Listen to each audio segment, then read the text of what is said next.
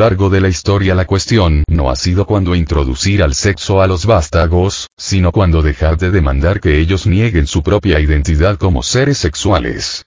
Entre las edades de 12 y 17 años, la mayoría de los padres renuncian a la batalla y dicen, esencialmente, aunque no con palabras, como es natural, porque no suele hablarse de esos temas. Está bien, ahora puedes darte cuenta de que tienes partes sexuales y que hay ciertos actos que puedes realizar con ellas. Sin embargo, para entonces ya está hecho el daño. Durante toda la infancia se enseñó a los hijos a avergonzarse de esas partes del cuerpo. Oyen todo desde cosita y ahí, hasta palabras que algunos se esfuerzan poderosamente por inventar, a fin de eludir simplemente las palabras pene o vagina. Una vez que ha quedado bien en claro que todo lo que tiene que ver con esas partes del cuerpo debe esconderse, no mencionarse, negarse, los hijos explotarán a la pubertad con un desconocimiento absoluto sobre lo que les está pasando. No cuentan con ninguna preparación. Y, por supuesto, entonces actúan de modo lamentable, respondiendo torpe, si no es que inadecuadamente, a sus apremios más nuevos y urgentes. Esto no es necesario, ni observo que sea de utilidad para los chicos, quienes, en un número muy significativo, entran a la vida adulta con tabúes sexuales, inhibiciones y problemas en un grado increíble. Ahora, en las sociedades iluminadas, a los hijos nunca se les desalienta, reprende o corrige cuando empiezan a lograr un deleite temprano en la naturaleza de su ser. La sexualidad de sus padres, es decir, la identidad de sus padres como seres sexuales, no se elude en particular, ni se esconde necesariamente. Los cuerpos desnudos, ya sea de los padres, de los niños o de sus hermanos, se ven y se tratan como que son totalmente naturales, totalmente maravillosos y totalmente correctos, no como algo de lo que deben avergonzarse. Asimismo, las funciones sexuales se ven y se tratan como totalmente naturales, totalmente maravillosas y totalmente aprobadas.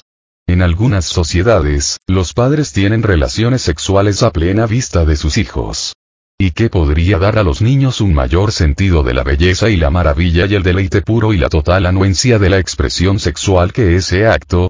Los padres están constantemente modelando la corrección y la impropiedad de todas las conductas, y los niños, a través de lo que sus padres piensan, dicen y hacen, capta señales sutiles y no tan sutiles acerca de todas las cosas.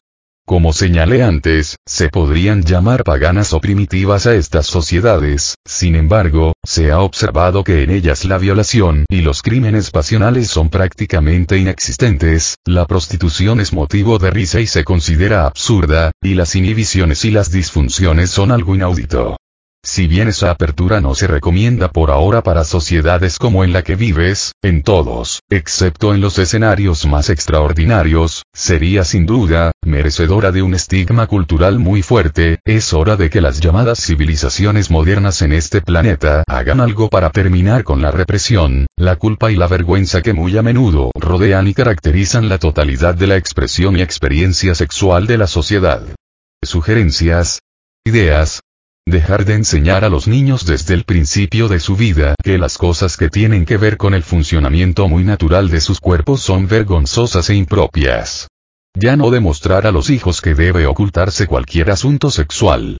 Permitir que vean y observen el lado romántico de ustedes, los adultos.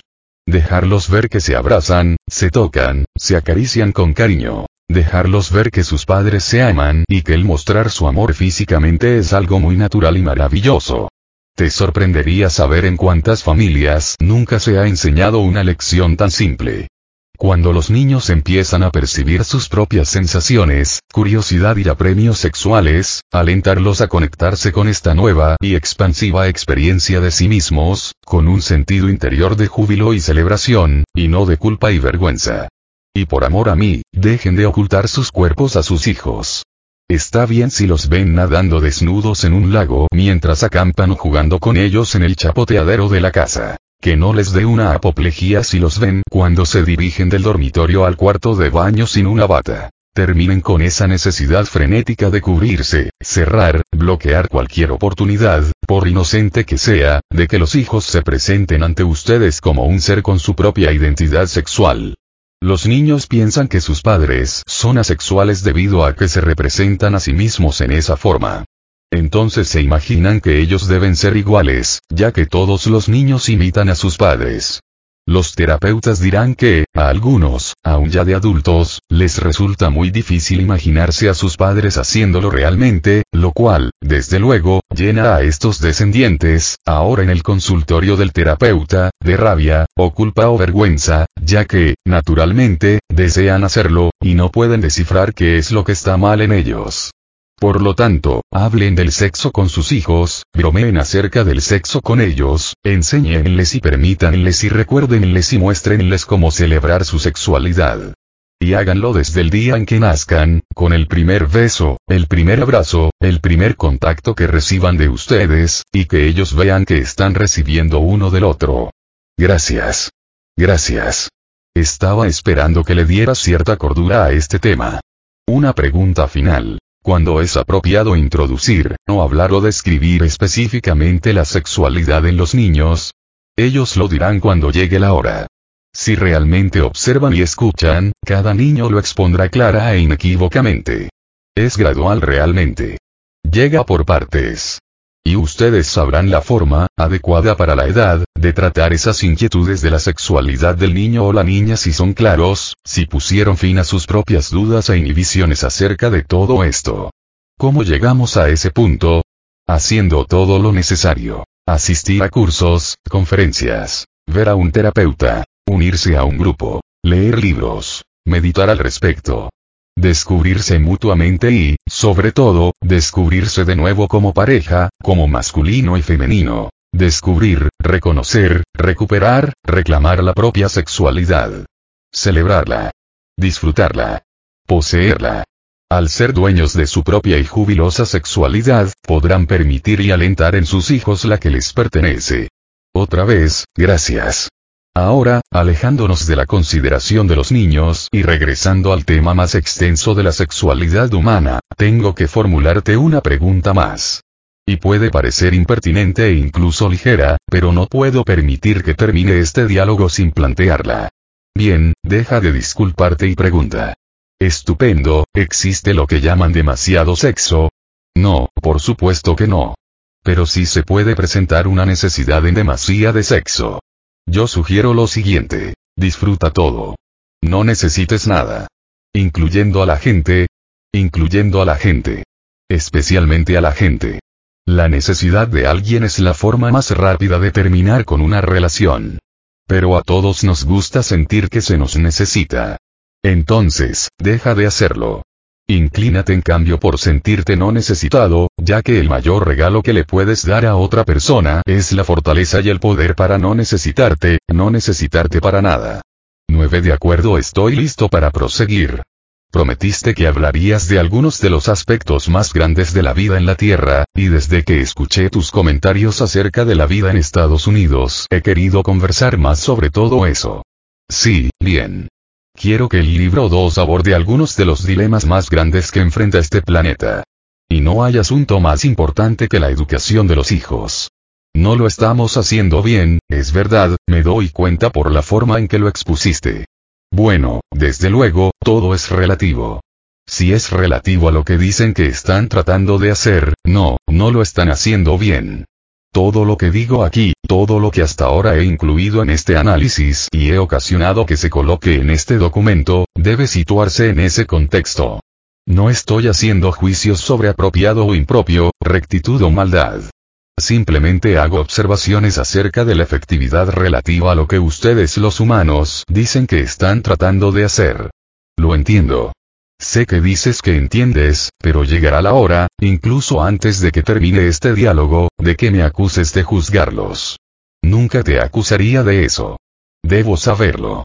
Las palabras debo saberlo no impidieron que, en el pasado, la raza humana me llamara un dios juzgador. Bueno, eso me detendrá. Ya lo veremos.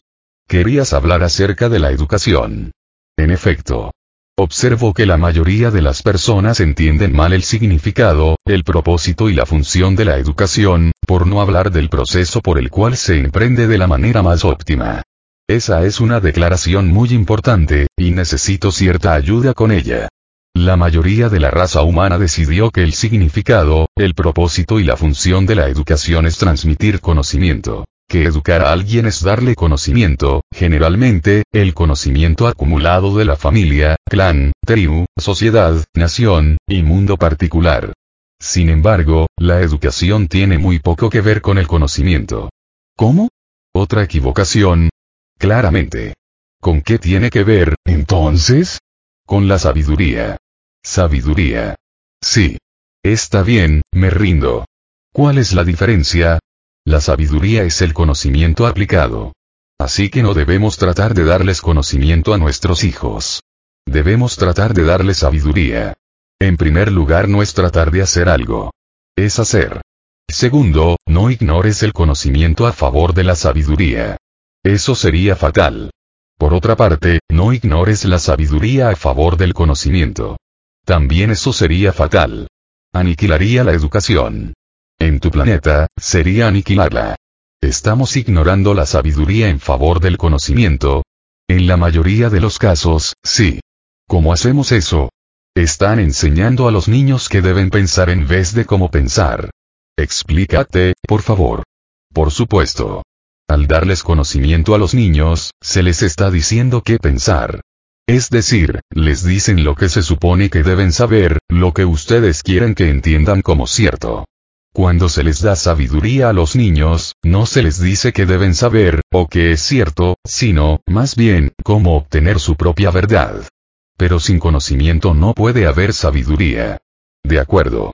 Por eso dije que no se puede ignorar el conocimiento a favor de la sabiduría. Una cierta cantidad de conocimiento debe transmitirse de una generación a la siguiente. Obviamente. Pero el menor conocimiento que sea posible. Cuanto más reducida la cantidad, tanto mejor. Que el niño lo descubra por sí mismo. Escucha. El conocimiento se pierde. La sabiduría nunca se olvida. Así que nuestras escuelas deberían enseñar lo menos posible. Las escuelas deben dar un giro completo a su énfasis. Ahora mismo están profundamente enfocadas en el conocimiento, y otorgan una preciosa poca atención a la sabiduría. Muchos padres consideran amenazadoras las clases sobre pensamiento crítico, solución de problemas y lógica. Quieren que se retiren esas clases del plan de estudios. Y con razón, si es que quieren proteger su forma de vida. Los niños a quienes se les permite desarrollar sus propios procesos de pensamiento crítico presenta mayores probabilidades de abandonar las costumbres estándares y toda la forma de vida de sus padres. A fin de proteger su forma de vida, construyeron un sistema educativo basado en el desarrollo de la memoria del niño, y no en su capacidad. A los niños se les enseña a recordar hechos y ficciones, las ficciones que cada sociedad ha establecido para sí misma, en vez de darles la capacidad para descubrir y crear sus propias verdades. Los programas que piden que los niños desarrollen capacidades y destrezas en vez de memoria, son intensamente ridiculizados por quienes se imaginan que saben qué es lo que necesita aprender un niño. Sin embargo, lo que se enseña a los niños conduce al mundo hacia la ignorancia, en vez de alejarlo de ella. Nuestras escuelas no enseñan ficciones, enseñan hechos. Ahora te estás mintiendo a ti mismo, igual que se miente a los niños. ¿Les mentimos a nuestros niños? Desde luego. Toma cualquier libro de historia y revísalo. Los textos los escriben personas que quieren que sus hijos vean el mundo desde su ángulo particular. Cualquier intento por expandir los relatos históricos con un panorama más extenso de los hechos, es objeto de mofa, y se le llama revisionista. A los niños no se les dice la verdad acerca del pasado, por temor a que los vean como realmente son. La mayor parte de la historia está escrita desde el punto de vista de ese segmento de la sociedad a la que se le llama hombres anglosajones protestantes. Cuando las mujeres, o los negros, u otros en la minoría dicen, no sucedió así, dejaron fuera una parte enorme, los estadounidenses se encogen de miedo y gritan y exigen que los revisionistas ya no traten de cambiar los libros de texto. No quieren que sus niños sepan cómo sucedió realmente. Quieren que sepan cómo justificaron lo que sucedió, desde su punto de vista. Te doy un ejemplo de esto. Por favor. En Estados Unidos nos enseña a los niños todo lo que hay que saber acerca de la decisión de este país de dejar caer bombas atómicas en dos ciudades japonesas, que mataron o mutilaron a cientos de miles de personas. En cambio, les dan los hechos según los ven ustedes, y como quieren que ellos los vean. Cuando se hace un intento por equilibrar este punto de vista con el punto de vista de otro, en este caso, el japonés, gritan y se enfurecen y despotrican y saltan de arriba abajo y demandan que esas escuelas no se atrevan siquiera a pensar en presentar esos datos en su revisión histórica de este importante acontecimiento. Por lo tanto, no enseñan historia en lo absoluto, sino política. Se supone que la historia debe ser un relato exacto y completo de lo que sucedió realmente. La política nunca se interesa en lo que sucedió en la realidad. La política siempre es el punto de vista de un sector acerca de lo que sucedió. La historia revela, la política justifica. La historia descubre, lo dice todo. La política encubre, solo cuenta una parte. Los políticos odian la historia que se escribe con la verdad. Y la historia, que se escribe con la verdad, tampoco habla muy bien de los políticos. Sin embargo, están usando el nuevo traje del emperador, ya que los niños, a la larga, ven a través de ustedes. Los niños a quienes se ha enseñado a pensar críticamente, revisan la historia y dicen, vaya, cómo se han engañado a sí mismos nuestros padres y mayores, eso no lo pueden tolerar, así que tratan de extraerles esas ideas. No quieren que los niños cuenten con los hechos más básicos. Quieren que tengan su versión de los hechos. Creo que estás exagerando, y que llevas este argumento un poco lejos. ¿De verdad? La mayoría de las personas en esta sociedad ni siquiera desean que sus hijos conozcan los hechos más básicos de la vida. La gente se desquició cuando las escuelas simplemente empezaron a enseñar a los niños el funcionamiento del cuerpo humano. Ahora se supone que no se debe decir a los niños cómo se transmite el SIDA, o cómo evitar que se transmita. A menos, desde luego, que les digan cómo evitarlo desde un punto de vista particular. Entonces está bien. Pero darles simplemente los hechos, y dejarlos que ellos decidan por sí mismos. Nunca en la vida. Los niños no están preparados para decidir estas cosas por sí mismos. Es necesario guiarlos adecuadamente. ¿Has observado tu mundo últimamente? ¿Qué pasa con él? Así es como guiaron a los niños en el pasado. No, es como los hemos desaconsejado. Si el mundo está hoy tan descompuesto, y en muchos aspectos lo está demasiado, no se debe a que hayamos tratado de enseñar a nuestros hijos los viejos valores, sino a que hemos permitido que se les enseñen todas estas innovaciones dudosas. ¿Realmente crees eso, verdad? Estás en lo correcto, lo creo realmente. Si hubiésemos mantenido a nuestros niños limitados a lo ortodoxo, en vez de alimentarlos con toda esta basura de pensamiento crítico, estaríamos mucho mejor ahora. Si hubiésemos mantenido la llamada educación sexual fuera del salón de clases y la hubiésemos conservado en el hogar, que es el lugar al cual corresponde, no estaríamos viendo adolescentes que tienen bebés, y madres solteras a los 17 años solicitando asistencia social, y un mundo enloquecido.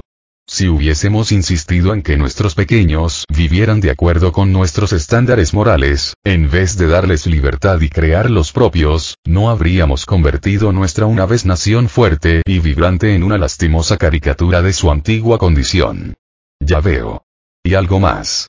No me digas que se supone que súbitamente debamos vernos como equivocados por lo que sucedió en Hiroshima y Nagasaki. Nosotros terminamos la guerra, por el amor de Dios. Salvamos miles de vidas. En ambos lados. Ese fue el precio de la guerra. A nadie le gustó la decisión, pero tenía que hacerse. Ya veo. Sí, ya ves. Me recuerdas a esos rojillos liberales comunistas. ¿Quieres que revisemos nuestra historia? De acuerdo. ¿Quieres que nos revisemos a nosotros mismos desde el principio de la existencia? Entonces, ustedes los liberales lograrán su objetivo. Tomar el control del mundo, crear sociedades decadentes, redistribuir la riqueza. El poder para el pueblo y todos esos disparates. Pero ello nunca nos condujo a ninguna parte. Lo que necesitamos es un regreso al pasado, a los valores de nuestros abuelos. Eso es lo que necesitamos. ¿Ya terminaste? Sí. ¿Cómo lo hice? Muy bien. Eso estuvo realmente bien. Bueno, cuando uno pasa unos cuantos años hablando por la radio, se vuelve bastante fácil. Así es como se piensa en tu planeta, ¿verdad? Puedes estar seguro de que así es. Y no solo en Estados Unidos. Quiero decir que podrías cambiar el nombre del país, y cambiar el nombre de la guerra. Insertar cualquier ofensiva militar de cualquier nación en cualquier época de la historia. No importa. Todo el mundo piensa que está en lo correcto. Todo el mundo sabe que es la otra persona la que está equivocada. Olvídate de Hiroshima. Inserta Berlín en cambio.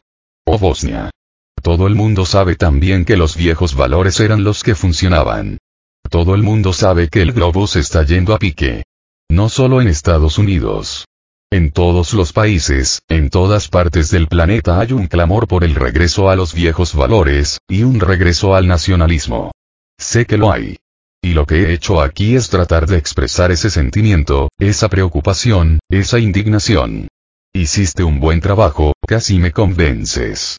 Y bien, ¿qué les dices a aquellos que realmente piensan así? ¿Realmente piensas que las cosas eran mejores hace 30 años, hace 40 años, hace 50 años? Yo digo que la memoria tiene una pobre visión. Recuerdas lo bueno, y no lo peor.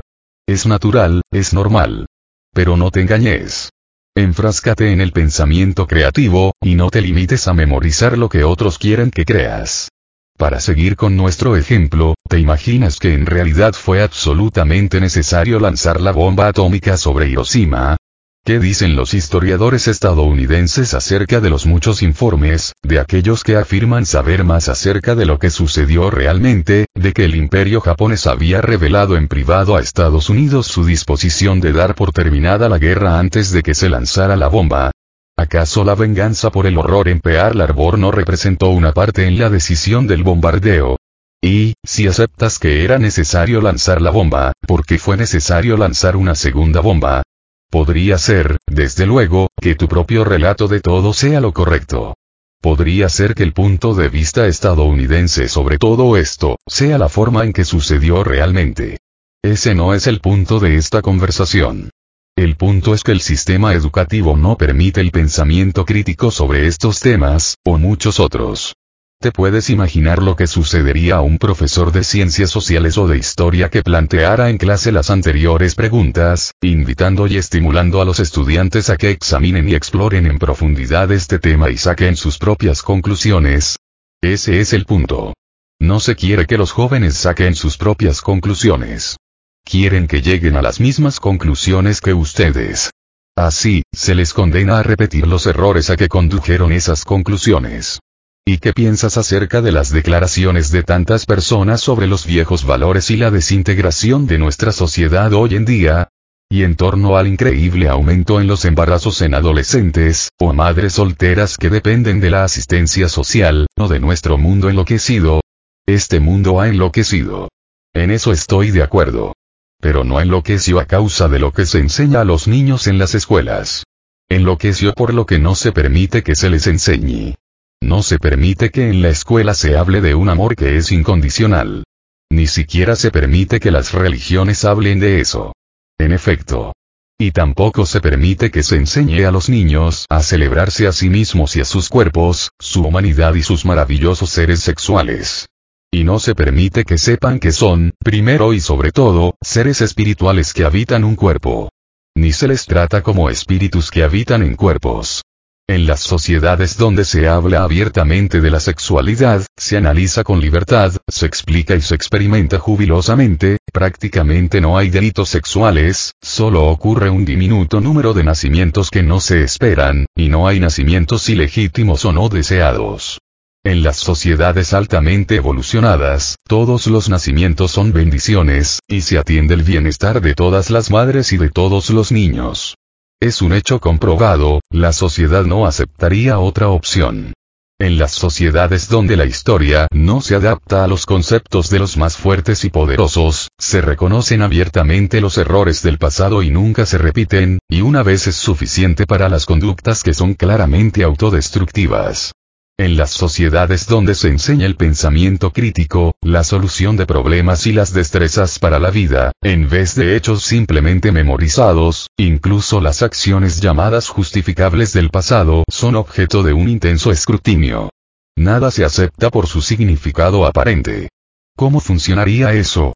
Usemos nuestro ejemplo de la Segunda Guerra Mundial un sistema escolar que enseña las habilidades para la vida, en vez de solo hechos, como abordaría el episodio histórico de Hiroshima. Los maestros describirían en clase lo que sucedió ahí exactamente. Incluirían todos los hechos, todos los hechos, que condujeron a ese acontecimiento. Buscarían las opiniones de historiadores de ambos lados del encuentro, lo que permitiría a los alumnos darse cuenta de que hay más de un punto de vista para todo. No pedirían memorizar sucesos, fecha y cifras. En cambio, desafiarían a la clase. Dirían, ya escucharon todo lo relacionado con este acontecimiento. Saben los antecedentes y las consecuencias. Les hemos dado todo el conocimiento que pudimos obtener al respecto. Ahora bien, a partir de ese conocimiento, ¿qué sabiduría alcanzan? Si los escogieran para solucionar los problemas que se enfrentaban en aquellos días, y que se concluyeron con el lanzamiento de la bomba, ¿cómo los resolverían? ¿Pueden pensar en una salida mejor? Oh, seguro. Eso es fácil. Cualquiera puede encontrar respuestas de ese modo, con el beneficio de la retrospectiva. Cualquiera puede mirar por encima de su hombro y decir, yo lo hubiera hecho de una manera diferente. Entonces, ¿por qué no lo hacen? Perdón, Dije, entonces ¿por qué no lo hacen? ¿Por qué no miran por encima de sus hombros, aprenden del pasado, y proceden de forma diferente? Te diré la razón. Si se permite a los hijos revisar el pasado y analizarlo críticamente, sí, en efecto, se requiere que lo hagan como una parte de su educación, se correrá el riesgo de que ellos discrepen con el rumbo que siguieron ustedes. Desde luego, discreparán de todos modos. Simplemente no se permite demasiado desacuerdo en los salones de clases. Por consiguiente, tienen que tomar las calles. Ondear consignas. Romper cartillas de reclutamiento. Quemar placas y banderas. Hacer todo lo que puedan para llamar la atención, para que se les vea. Los jóvenes gritan. Tiene que haber una mejor forma. Sin embargo, no se les escucha. No se les quiere escuchar. Y, ciertamente, no se les quiere alentar en el salón de clases a que empiecen a pensar críticamente acerca de los hechos que se les describen. Solo capten, les dicen. No vengan a decirnos lo que hicimos mal. Limítense a captar que procedimos bien. Así es como se educa. Eso es lo que llaman educación. Pero hay quien diría que son los jóvenes y sus ideas locas, absurdas, liberales, las que han llevado a este país y al mundo, al desastre al infierno. Lo han empujado al borde del olvido. Han destruido nuestra cultura orientada hacia los valores, y la han reemplazado con una moralidad de haz lo que quieras, hacer, lo que sea que se sienta bien, que amenaza con poner fin a nuestra forma de vida. Los jóvenes están destruyendo esta forma de vida. La juventud siempre lo ha hecho. La tarea es alentarlos, no desanimarlos. No son ellos quienes destruyen los bosques, sino los que piden que se detengan ustedes.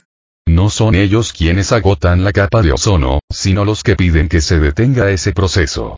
No son ellos quienes explotan a los pobres en talleres de mala muerte por todo el mundo, sino los que piden que se detengan. No son ellos los que fijan impuestos onerosos, para después usar el dinero en la guerra y la maquinaria de guerra, sino los que piden que las detengan. No son ellos quienes ignoran los problemas de los débiles y oprimidos, permitiendo que cientos de personas mueran de hambre cada día en un planeta con más que suficiente para alimentar a todos sus habitantes, sino los que piden que se detenga esa miseria. No son los jóvenes quienes participan en la política de engaño y manipulación, sino los que piden que la detengan. No son ellos los que están reprimidos sexualmente, avergonzados y desconcertados acerca de sus propios cuerpos y quienes transmiten esa vergüenza y desconcierto a sus hijos, sino los que piden que detengan esa actitud. No son ellos quienes establecieron un sistema de valores que defiende el poder para el más fuerte y un mundo que soluciona los problemas con violencia, sino los que piden que eso se detenga. No, no lo están pidiendo, lo están suplicando. Sin embargo, los jóvenes son los violentos. Los jóvenes que se unen a pandillas y se matan mutuamente. Los jóvenes que desdeñan la ley y el orden, cualquier clase de orden. Los jóvenes que nos están volviendo locos. Cuando nunca se escuchan y nunca se les presta atención a los clamores y reclamos de los jóvenes. Cuando ven que su causa está perdida, que ustedes impondrán las condiciones, sin importar lo que pase, los jóvenes, que no son tontos, darán el siguiente paso más conveniente. Si no los pueden derrotar, se unirán a ustedes. Los jóvenes se han unido a ustedes en sus conductas. Si son violentos, es porque ustedes lo son. Si son materialistas, es porque ustedes lo son. Si actúan sin cordura, es porque ustedes actúan de ese modo. Si usan el sexo manipuladora, irresponsable y vergonzosamente, es porque ustedes hacen lo mismo.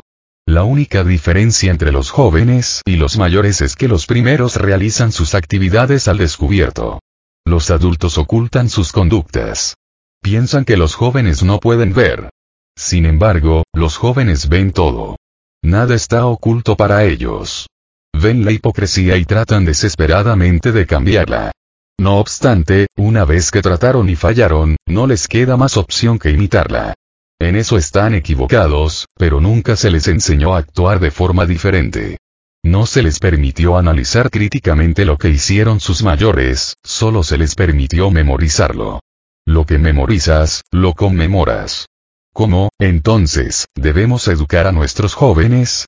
Primero, trátenlos como espíritus. Son espíritus que penetran en un cuerpo físico. No es algo fácil para los espíritus, ni es fácil para un espíritu acostumbrarse a esta condición. Es muy confinante, muy limitante. Como consecuencia, el niño protestará por estar tan limitado súbitamente. Escuchen ese grito. Entiéndanlo.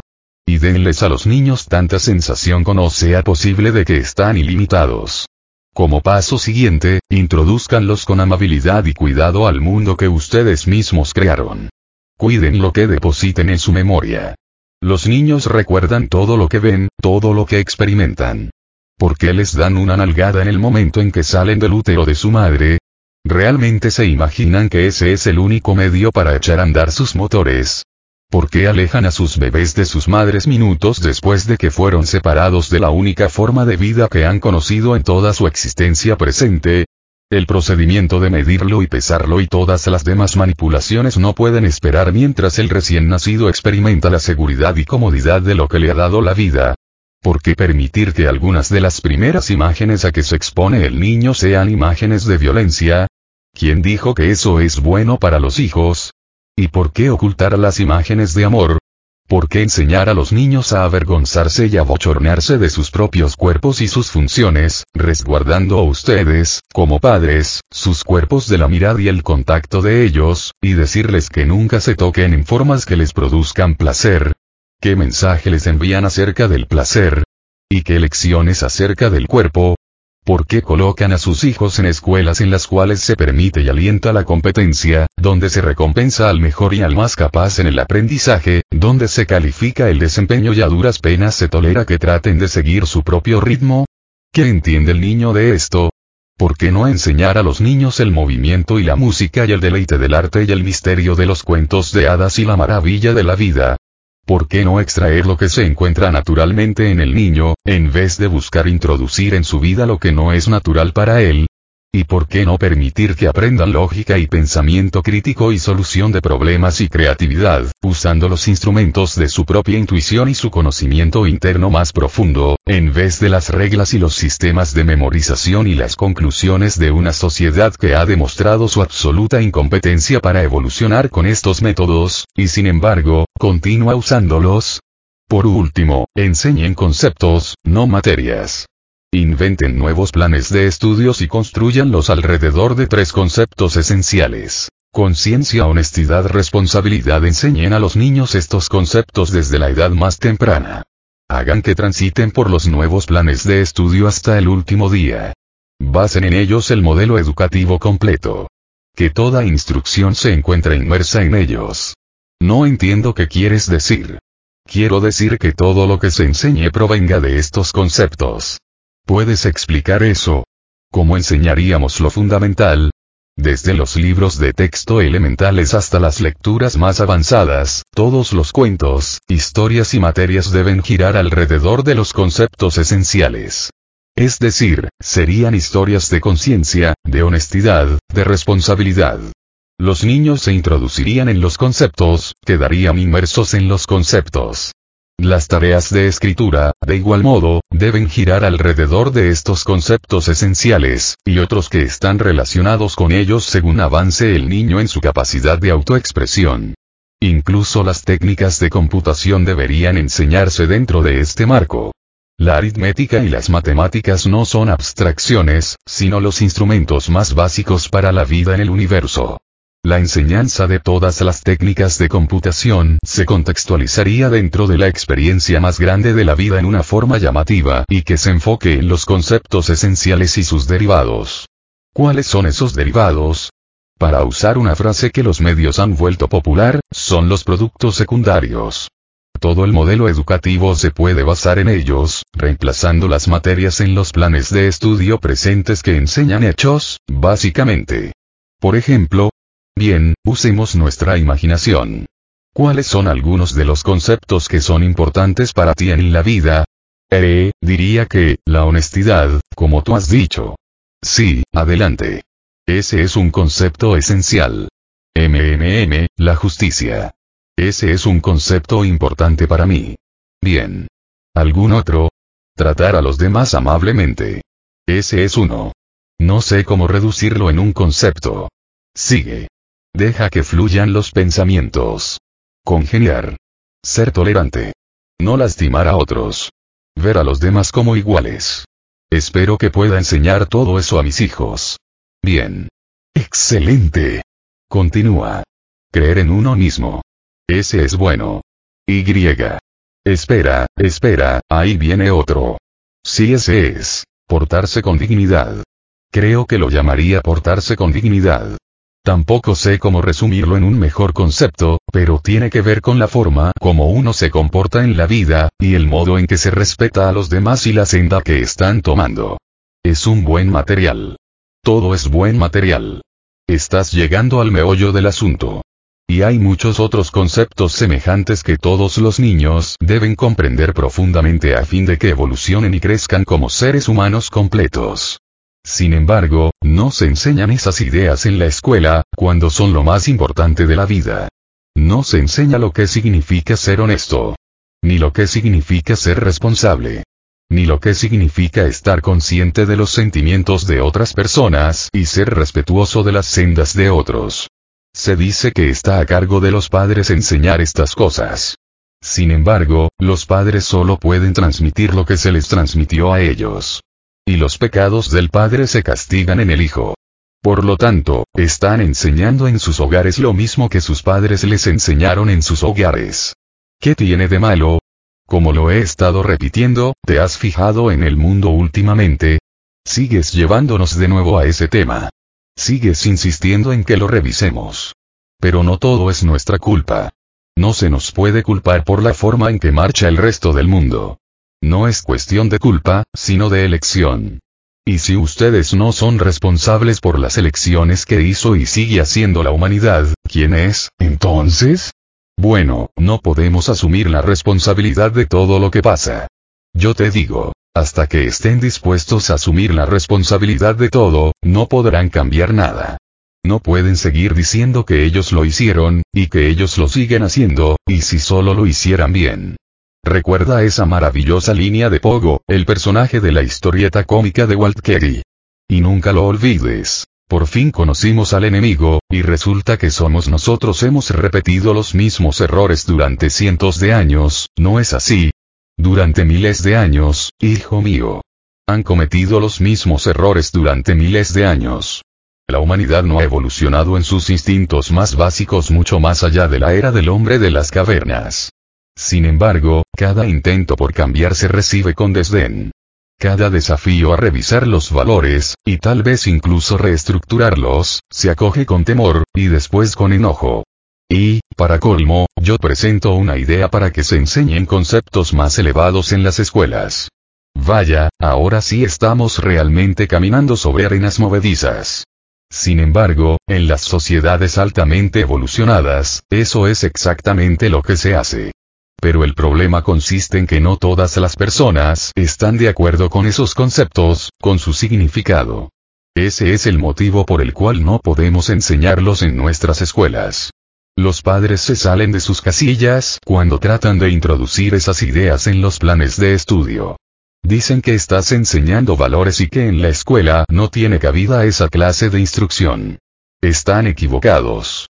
Repito, basado en lo que se dice que se está tratando de hacer como raza humana, lo cual es construir un mundo mejor. Están equivocados. Las escuelas son exactamente el lugar para esa instrucción. Debido, precisamente, a que las escuelas están aisladas de los prejuicios de los padres. Debido, precisamente, a que las escuelas están separadas de las ideas preconcebidas de los padres. Ya ves lo que resulta en este planeta con la transmisión de valores de padre a hijo. El planeta es un desastre. No se entienden los conceptos más básicos de las sociedades civilizadas. No saben cómo resolver conflictos sin recurrir a la violencia. No saben cómo vivir sin temor. No saben cómo actuar sin egoísmo.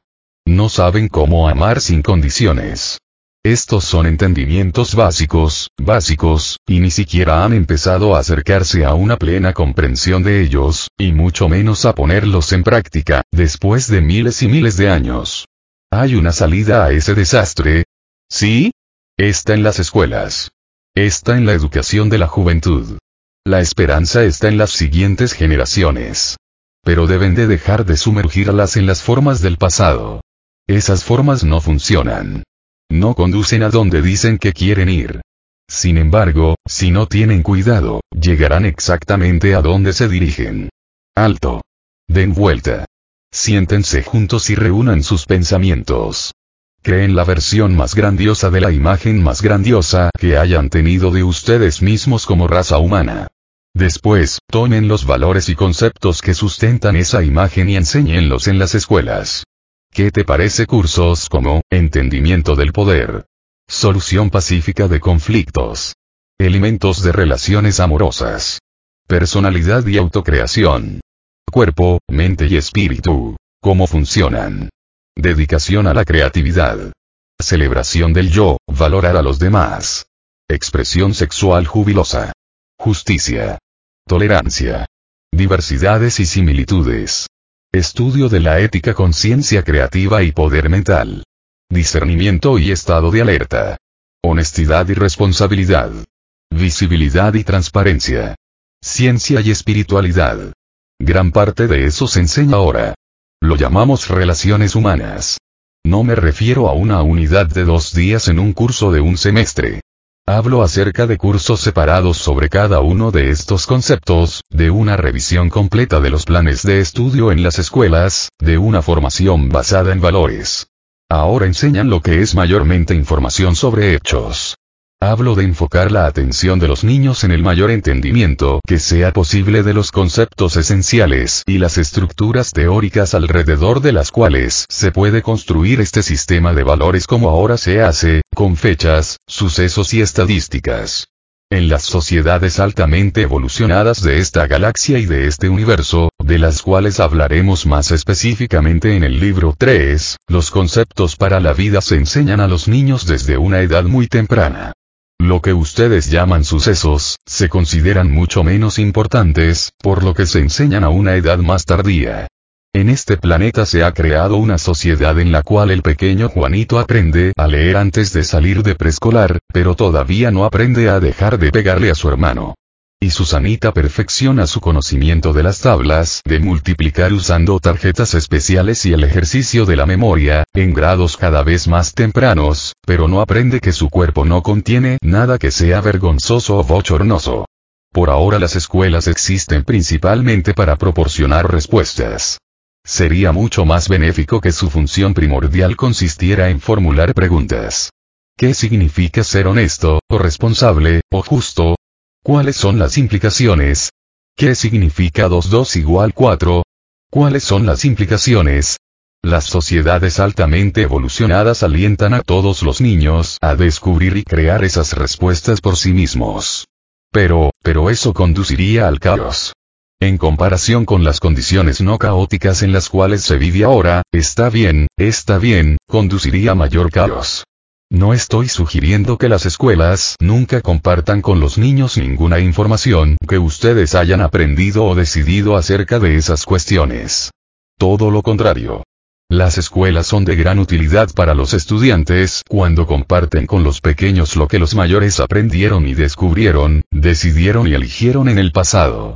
Los estudiantes pueden entonces observar cómo ha funcionado todo. Sin embargo, en las escuelas se presentan estos datos al estudiante como eso que está bien, cuando, en realidad, deberían ofrecerse simplemente como lo que son. Datos. Los datos del pasado no deben ser la base de la verdad presente.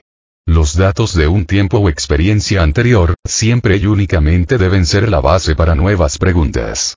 El tesoro siempre debe estar en la pregunta, y no en la respuesta. Y las preguntas siempre son las mismas. En relación con estos datos del pasado que te he mostrado, ¿estás de acuerdo, o discrepas? ¿Qué piensas? ¿Qué piensas tú? ¿Qué piensas? Por ahora, obviamente, los niños introducirán los valores de sus padres a esta pregunta.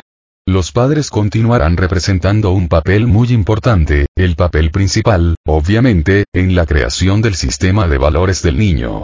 La intención y el propósito de la escuela sería alentar a los niños, desde la edad más temprana hasta el final de la educación formal, a que analicen estos valores, y a que aprendan cómo usarlos, aplicarlos, y cómo volverlos funcionales y, sí, a cuestionarlos, incluso.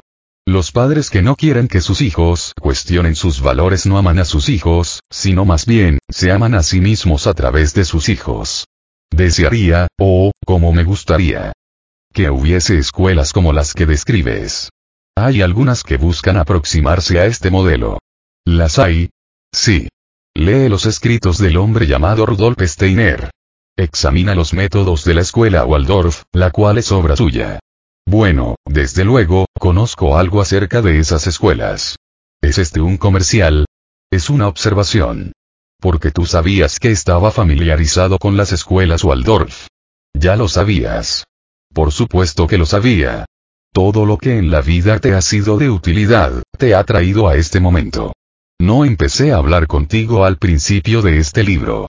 He estado hablando contigo durante años, a través de todas tus asociaciones y experiencias. ¿Estás diciendo que la escuela Waldorf es la mejor? No. Lo que digo es que es un modelo que funciona, si tomamos en cuenta el destino que desean como raza humana, en vista de lo que afirman que quieren hacer, y dado lo que dicen que quieren ser. Lo expongo como un ejemplo, uno de los varios que podría citar, aunque son raros en este planeta y en esta sociedad. Un ejemplo de cómo se puede planear la educación en una manera que se enfoque en la sabiduría en vez de en el conocimiento simplemente.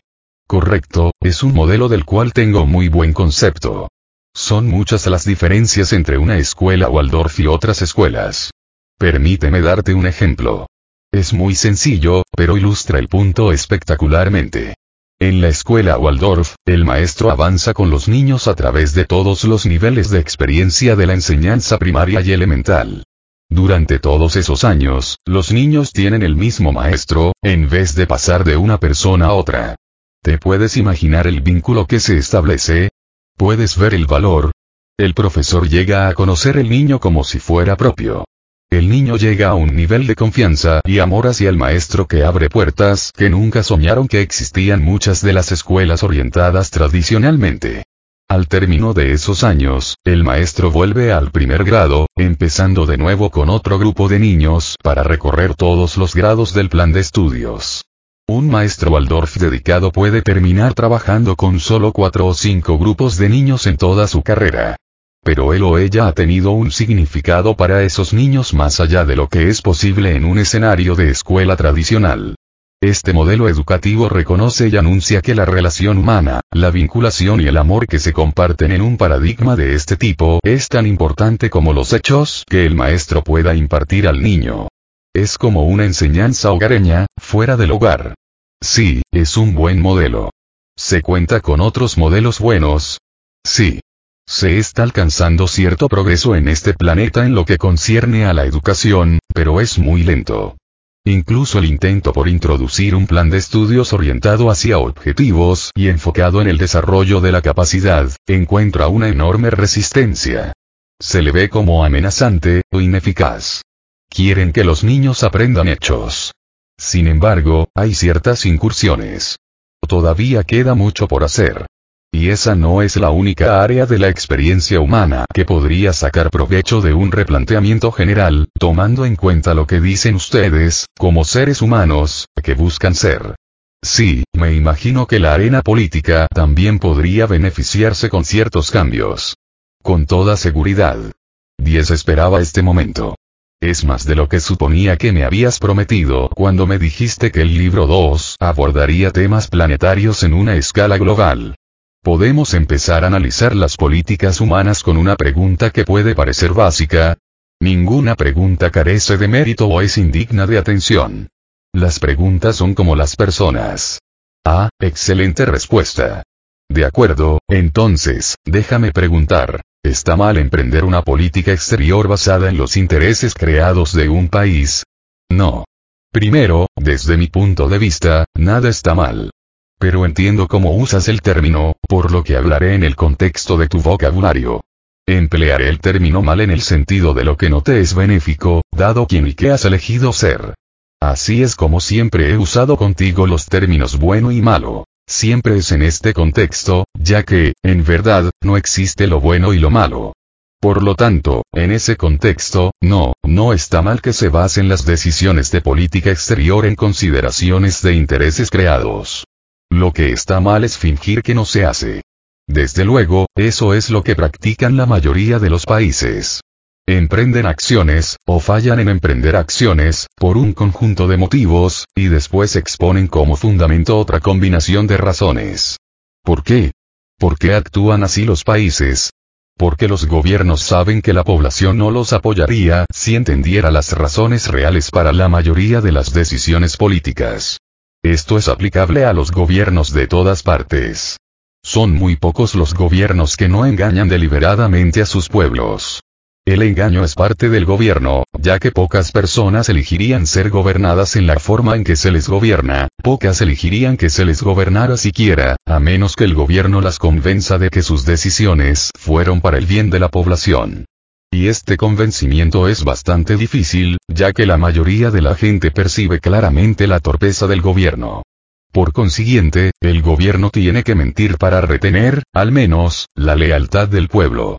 El gobierno es la perfecta representación de la exactitud del axioma de que si tus mentiras son bastante grandes, y mientes durante suficiente tiempo, la mentira se convierte en la verdad.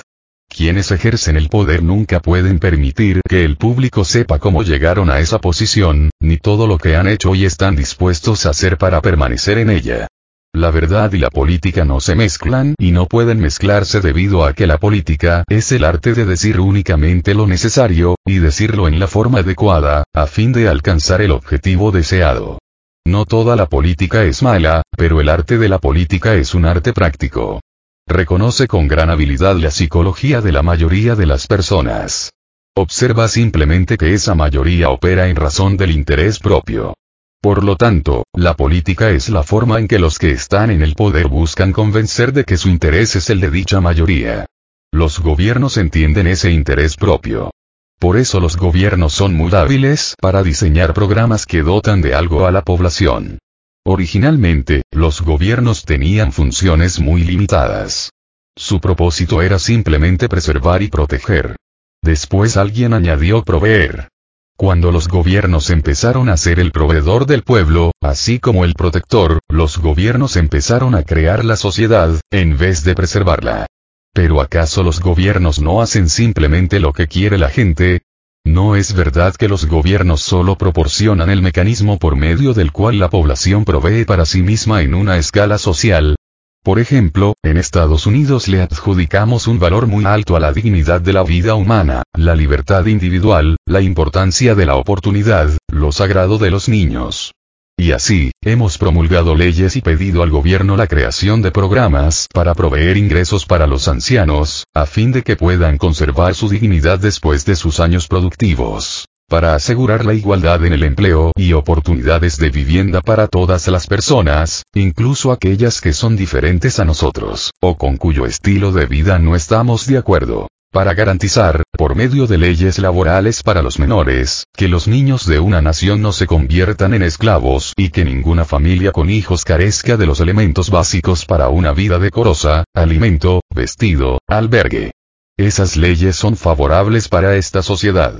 Sin embargo, cuando se provee para las necesidades de la población, debe tenerse cuidado de no despojarla de la mayor dignidad. El ejercicio del poder personal, la creatividad individual, y el ingenio firme que permite a las personas darse cuenta de que ellas pueden proveer para sí mismas. Es indispensable lograr un equilibrio delicado. Parece que ustedes solo saben cómo ir de un extremo al otro. O quieren que el gobierno lo haga todo para el pueblo, o quieren aniquilar todos los programas del gobierno y borrar mañana mismo todas las leyes vigentes. Sí, y el problema consiste en que son tantos los que no pueden proveer para sí mismos en una sociedad que proporciona rutinariamente las mejores oportunidades de vida para aquellos que portan las credenciales correctas o, tal vez, que no portan las equivocadas. Los que no pueden proveer para sí mismos en una nación donde los propietarios de casas no se las rentan a familias numerosas. Las compañías no promueven a las mujeres. La justicia, con demasiada frecuencia, es un producto de la posición social. El acceso a la medicina preventiva está limitado a aquellos con suficientes ingresos, y en la que existen muchas otras discriminaciones y desigualdades en una escala masiva.